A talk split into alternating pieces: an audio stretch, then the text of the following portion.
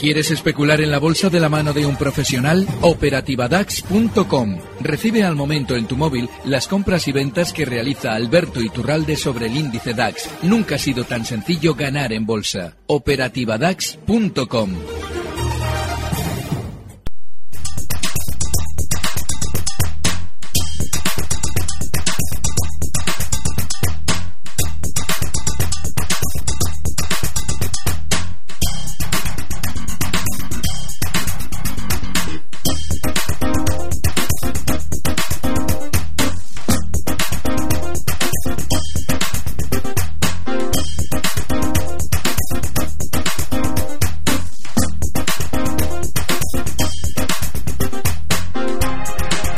35 minutos de la tarde abrimos nuestro consultorio de bolsa. Saludamos a Alberto Iturralde, responsable de díasdebolsa.com. Alberto, ¿qué tal? Muy buenas tardes. Muy buenas tardes, Rocío. Todo muy bien. A ver, vamos a, ir con, con, su visión primero de cómo ve las cosas después de lo ocurrido en la última semana, desde que hablamos el jueves pasado, y luego enseguida respondemos a dudas de oyentes sobre valores concretos. Primero, su visión. Sí, el jueves pasado Mario Draghi nos eh, hablaba de esa especie de, bueno, de la no subida de tipos de interés que de alguna forma eh, realizaba, hacía realizar al mercado ese movimiento que yo te venía comentando. Antes de volver de nuevo a las caídas necesitábamos un movimiento alcista que de alguna forma volviese a aunar el sentimiento positivo en los inversores, en toda la comunidad de opinadores de bolsa, para de alguna forma ya ir poco a poco, días después de desarrollarse ese movimiento eh, alcista, como hemos visto durante estas últimas sesiones, ir frenándose los índices y llegando, yo creo que el IBEX todavía le queda un poquito más de, subidas, las zonas de, de 10.650, pero llegando a esas zonas de resistencia, donde ahí seguramente se intensificará ese sentimiento positivo, veremos publicaciones de resultados positivos y sobre todo, bueno, pues una especie de sentimiento muy alcista en los inversores que a partir de ahí nos deberá hacer desconfiar porque es la típica situación que propicia el fin de subidas. Entonces, no debemos precipitarnos. Yo todavía en la operativa DAX sigo largo, sigo alcista en el DAX, pero sí es muy importante tener en cuenta que en el momento en el que nuestro IBEX, si llega, que probablemente llegará a los 10.650, si vemos que ya empieza a mantenerse más lateral para empezar a girarse a la baja, puede ser la confirmación de un techo. Yo soy especialmente desconfiado durante estos días, pero mientras siga lateral eh, ligeramente alcista, como lo está haciendo nuestro IBEX, pues lo normal es que todavía tardemos unas cuantas sesiones en ver o por lo menos contemplar ese escenario que estoy planteando. Hmm. A ver, eh, valores. Em, nos envía un correo electrónico Alejandro, que tiene acciones de Lufthansa. Dice que hoy ha dado resultados, ha mejorado un 200% y lo que hace la compañía es bajar en bolsa un 8%. ¿Podría analizarme, pues- Alberto, la acción? Se me ha quedado cara de tonto, nos dice. Vale. El mercado siempre nos deja cara de tontos. Y es que eh, precisamente lo que él está describiendo, que es espectacular, que alguien se abra un gráfico de Lufthansa durante los últimos meses y que vea el movimiento que ha realizado durante la sesión de hoy, no ha realizado en meses, yo diría que casi, bueno, no, te voy a decir desde cuándo. Desde julio de 2014 no ha realizado un movimiento tan fuerte y menos a la baja como el de hoy, de un casi un 12%, un 11,5% concretamente de caída, con unos resultados positivos. Eso lo que viene a, ver, a, ver a dar es clara prueba de que efectivamente los grandes, siempre que ya han realizado un movimiento alcista, como había realizado Lufthansa durante las últimas semanas, nos dan la buena noticia para que compremos antes de descolgar el valor a la baja y, lógicamente, cuando descolgan el valor a la baja, ellos antes nos han vendido a nosotros sus acciones con esas buenas noticias que han sabido elegir el momento para darnos. Yo creo que continuará descendiendo eh, puede colocar un último stop en los mínimos de hoy, la zona 12.90, eh, después de la gran caída que ha tenido, es lógico quizás ver algún rebote por la sobreventa, pero esa zona 12.90 es clave. Yo a partir de ahí no le dejaría caer más. Cierra hoy en 13.06. Hmm. A ver, vamos a saludar a, a, Julia que nos llama desde Castellón. Julia, ¿qué tal? Muy buenas tardes. Hola, buenas tardes. Díganos. Mire, yo le llamaba para preguntar por el Banco Santander, como ya ha bajado tanto y el otro día oí al señor Iturralde que si bajaba bastante con malas noticias sería cuestión de comprar, ya no sé hoy qué me aconsejaría. Muy bien. Gracias, Julio. Muy buenas tardes. Buenas tardes. Ahora le respondemos, Alberto, si le parece. Antes vamos con los datos definitivos de cierre. En tiempo real, CMC Markets patrocina este espacio. El IBEX termina con un descenso del 0,24% en 10.397 puntos. Ha bajado el DAX en Alemania un 0,29% hasta 10.800 puntos. En París el CAC 40 ha recortado al final un 0,10%, está en 4.885 puntos y las caídas en Londres para el FT100 han sido del 0,65% hasta 6.395 puntos. En tiempo real, CMC Markets ha patrocinado este espacio. ¿Quiere operar en mercados internacionales? Aprenda de la mano de CMC Markets el funcionamiento de los contratos por diferencias. Y acceda a más de 10.000 subyacentes con Next Generation de CMC Markets. Pruebe los CFDs de CMC Markets sobre acciones, divisas, índices, materias primas con condiciones muy competitivas. CMC Markets, expertos en CFDs y CFDs Forex. Los CFDs son productos complejos y apalancados con un alto riesgo. Es posible perder más de lo depositado. Consulte sus riesgos. Vamos a mm, continuar en nuestro consultorio de bolsa con Alberto Iturralde mm, de díasdebolsa.com respondiendo a Julia sobre el Santander. Alberto, ¿qué le decimos? Bueno, el caso del Santander. Cuando comento que un precio para eh, protagonizar un rebote importante tiene que darnos malas noticias, es importante también que tenga una caída lo suficientemente fuerte, que la noticia sea también lo suficientemente negativa y veamos un giro al alza, es decir, un asomo o un atisbo de subida sin entender nosotros por qué. No es lo que está sucediendo en el Santander. Santander ha rebotado durante las últimas semanas para mantenerse ahora en las últimas sesiones lateral, pero ha rebotado con el resto del mercado. Tenía una gran sobreventa mucha más caída que su hermano, el BBV, y eso es lógicamente lo que ha, provocado esta especie de rebote tan rápido para ahora estar lateral. Así es que es importante, antes de plantearnos una compra en el Santander, para estar tranquilos dentro, no para especular en el muy corto plazo, que en el muy corto plazo el movimiento lateral tiene su parte inferior en 5, con lo cual ahí tenemos un soporte o una posible zona de entrada, pero si queremos una entrada consistente en el Santander, lo mejor es dejarle todavía recortar, le costará tiempo, tardará tiempo en hacerlo, pero una vez que lo haya hecho, es también que necesitaremos que necesitaremos que sean noticias negativas las que escuchemos y de suficiente entidad mm. como para que todo el mundo venda. Todavía no ha sucedido eso. A ver, un correo que nos envía Eduardo pregunta por eh, Telefónica. Dice que las tiene compradas a 12.45. Le pregunta qué recorrido le ve al valor.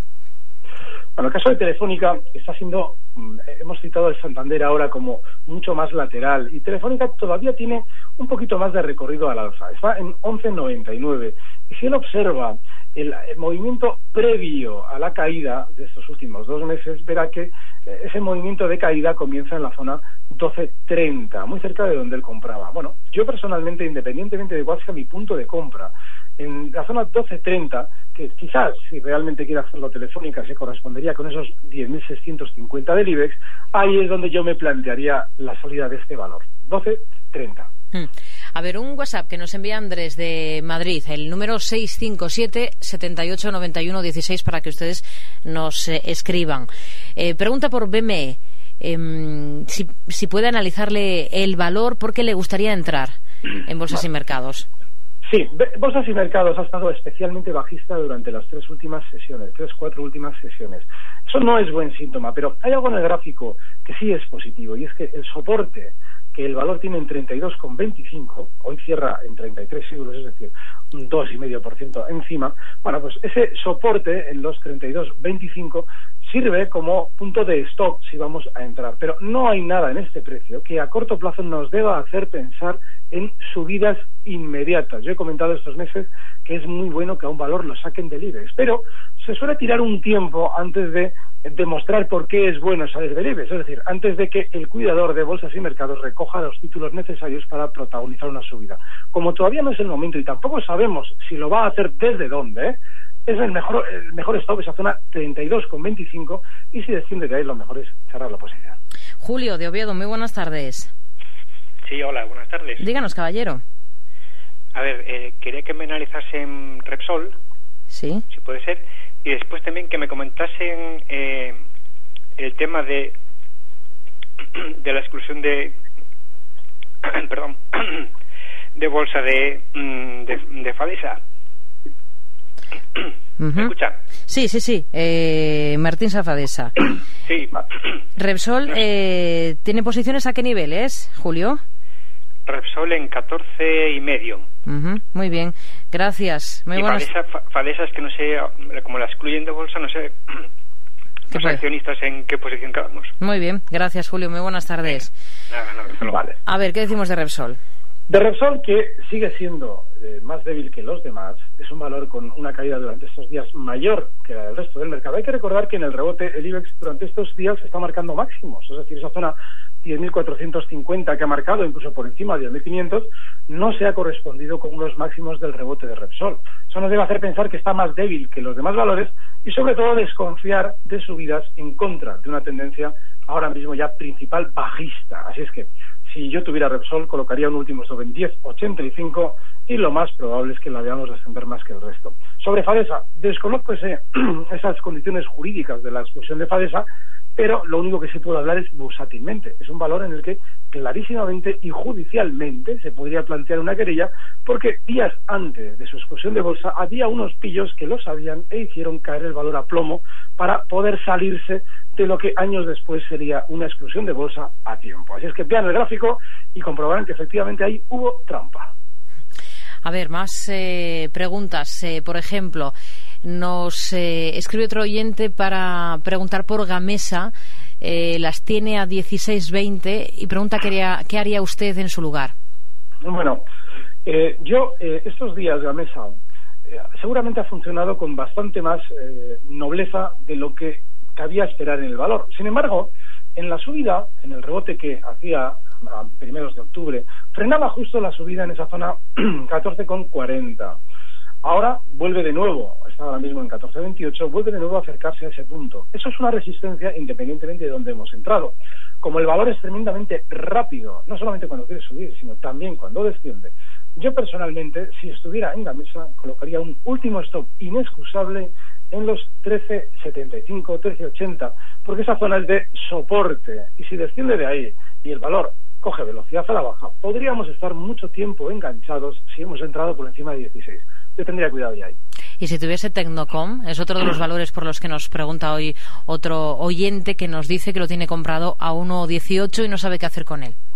Bueno, Tecnocom también ha estado especialmente débil durante estas últimas semanas y es un precio que es lo que solemos llamar chicharro, es decir, es un precio que tiende de, de alguna forma a entrar el pequeño especulador porque con un movimiento de uno o dos céntimos ya ha ganado para las comisiones. O sea, a partir de ahí hay que valorar que el, el precio no tiene ninguna tendencia que a nosotros nos deba hacer comprar. Ahora bien, si alguien en el largo plazo se plantea una operación en un chicharro, Tecnocom puede servir porque el stop estaría en uno. Es, un, es una, una, zona de apoyo en el pasado en las caídas muy importante y nos puede servir Hmm. para colocar un último stop por ser un soporte, pero no mucho más. Y cualquier rebote que se haga hasta zonas de 1.25 es para salir.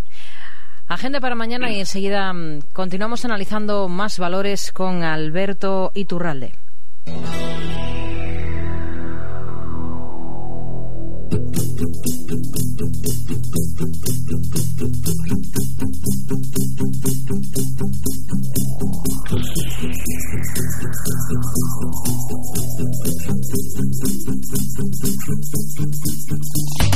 Este viernes el INE va a publicar el adelanto del PIB del tercer trimestre y la encuesta de ocupación en alojamientos turísticos de septiembre. El Banco de España va a publicar el avance de la balanza de pagos de agosto.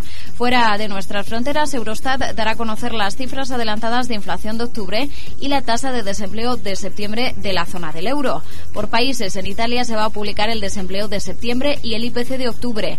En Francia se van a conocer los precios de producción y el gasto del consumidor de septiembre. Ya en Estados Unidos, la Universidad de Michigan va a sacar a la luz la confianza del consumidor de octubre y se va a conocer el índice de costes laborales del tercer trimestre. También allí se van a conocer los ingresos y gastos personales de septiembre y el PMI de Chicago de octubre. Y por el lado empresarial continúa la avalancha de resultados trimestrales. En nuestro país van a publicar BBVA, Banco Popular, BME o IAG. En Europa se conocerán los de compañías como Airbus y BNP Paribas y en Estados Unidos tendremos sobre la mesa las cuentas de Chevron, Colgate Palmolive, ExxonMobil o Moody's, entre otras.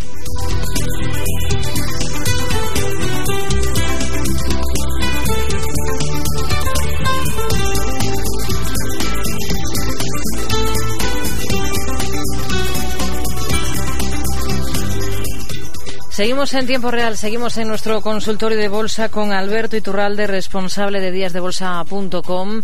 Vamos a responder a otro oyente que nos envía un WhatsApp eh, desde Palencia. Le pregunta Alberto su opinión sobre una posición larga abierta hoy mismo en el Banco Popular y su stop. Bueno, el Banco Popular no está dando ningún gesto que nos deba hacer pensar en comprar. Claro, ya ha rebotado un poquito más porque también había caído bastante más durante las últimas sesiones. En el mejor de los casos, ese rebote le debe llevar desde los 3.46 donde cierra hoy, pues hasta zonas de 3.57. Entonces, vale, los mínimos de la sesión de ayer, justo en esa zona 3.36, pueden servir, pero no hay nada en este precio en el popular que nos deba hacer pensar en subidas. Hmm. A ver, eh, un tocayo suyo, Alberto, eh, nos escribe preguntando por Iberdrola y ArcelorMittal, stop y resistencia.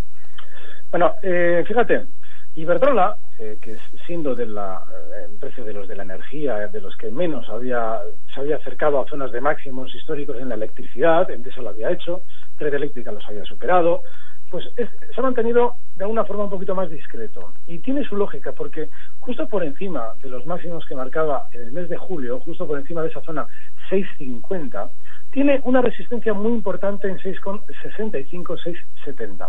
Así es que si estamos en Iberdrola, que no es una mala posición ahora mismo, es decir, se puede estar comprado, el stop tiene que estar en los mínimos de esta semana, en esa zona 6,40. Pero el objetivo alcista, desde los 6,47 donde cierra hoy, no tiene que ir mucho más allá de los 6,65, 6,70. En el caso de Arcelor, bueno, es una especie de cerilla, es decir, es uno de esos precios que son como el juego aquel en el que nos pasábamos uno a otro la cerilla hasta que alguien se quemaba. Y en este tipo de precios en los que solamente después de ver esa gran tendencia bajista podríamos esperar algún rebote rápido, ¿Mm? pues lo más peligroso es intentar picar para aprovecharlo, porque nos terminan dejando enganchados. Ahora mismo está en 5,03 y cerrando de una manera muy negativa con respecto a su cierre de ayer. El 4,80 es el stop y no hay que estar en valores que funcionen así. Hmm. A ver, saludamos a Alex de Barcelona. Buenas tardes, Alex. Hola, buenas tardes. Díganos. Eh, a ver, mi pregunta era sobre Grifols. Sí. Que parece ser que ha roto una resistencia que tenía muy fuerte, a ver cómo la ve. Sobre todo si mañana confirma cierre semanal. Y bueno, quería preguntar por Iberdrola, que creo que es que justo cuando me han llamado ha comentado algo. ¿Usted tiene posiciones abiertas en Iberdrola? Sí, pero no lo he oído. Eh, era para recomprar si es que rompe a cierre semanal 6.50. Es que no he oído porque me han llamado justo cuando lo comentaba. Gracias, Alex. Muy buenas tardes. Bueno, refrescamos lo de Iberdrola y hablamos eh, de Grifos. Gracias. Buenas tardes. En, el caso de Iberdrola, lo mejor es ahora colocar un stop en los mínimos de esta semana, en 6,40. Y el objetivo alcista, en principio, como mucho, 6,65, 6,70, donde tiene una resistencia muy importante y es una buena posición ahora mismo estar largo en Iberdrola. El caso de Grifos, está muy bien visto lo que él dice. Porque Grifos, si abrimos el gráfico desde el mes, desde el mes de junio del 14, de 2014, veremos que efectivamente toda la zona en la que se encuentra es de una resistencia que parece, parece, solo parece querer estar rompiendo. Como es una resistencia eh, en la que en ya una ocasión se ha colocado el precio por encima, allá por abril de 2015, llegó a marcar por encima de ese 41,88 que era la resistencia, marcó 42,56 y hoy cierra por debajo, es decir, 42,17, todavía no podemos considerar que esa resistencia esté rota. Aún así, aunque durante estos días se colocara por encima de esa zona 42.50, debemos entender que el stop es inexcusable en 41,25 para evitar colocarnos dentro en grifos en una posible trampa de mercado porque cuando se gira a la baja es tremendamente rápido. Así es que, aunque durante estos días veamos esa ruptura al alza y parezca muy clara, la zona 41,25 es un stop inexcusable en grifos. A ver si nos da tiempo. Responderá Miguel que nos escribe, nos dice que tiene al, eh, Almiral a 16,9 y Viscofan a 53. Pregunta cómo las ve. Vale. Caso de Almiral, durante estos días tiene toda la pinta de seguir rebotando más desde la zona 17.24, donde cierra hoy, hasta en principio zonas de 17.60. Ahí es donde nos podemos, o debemos, quizás, si ya nos inquieta, plantear una salida porque ya va a empezar a decelerar la subida y a partir de ahí lo más normal es que encuentre resistencia, le cueste subir. El caso de Viscofan, bueno, Viscofan eh, es un precio que durante estos días de alguna forma nos lo han vendido en tono negativo por aquello de las noticias sobre la carne roja. Bueno, está rebotando precisamente por la gran sobreventa que generó esa noticia y seguramente lo va a seguir haciendo desde 53,19 hasta zonas de 54,50 donde va a tener más resistencia y si él ha adoptado esa posición de corto plazo en 53, esa zona 54,50 es muy buena de venta y mientras tanto el stop en 52,20. Alberto Iturralde, responsable de díasdebolsa.com. Gracias como siempre y cuídese ese catarro. Vaya, además de verdad. Gracias, un abrazo. Hasta luego. Recibe al momento las operaciones de Alberto Iturralde vía SMS en tu móvil. Operativa DAX.com.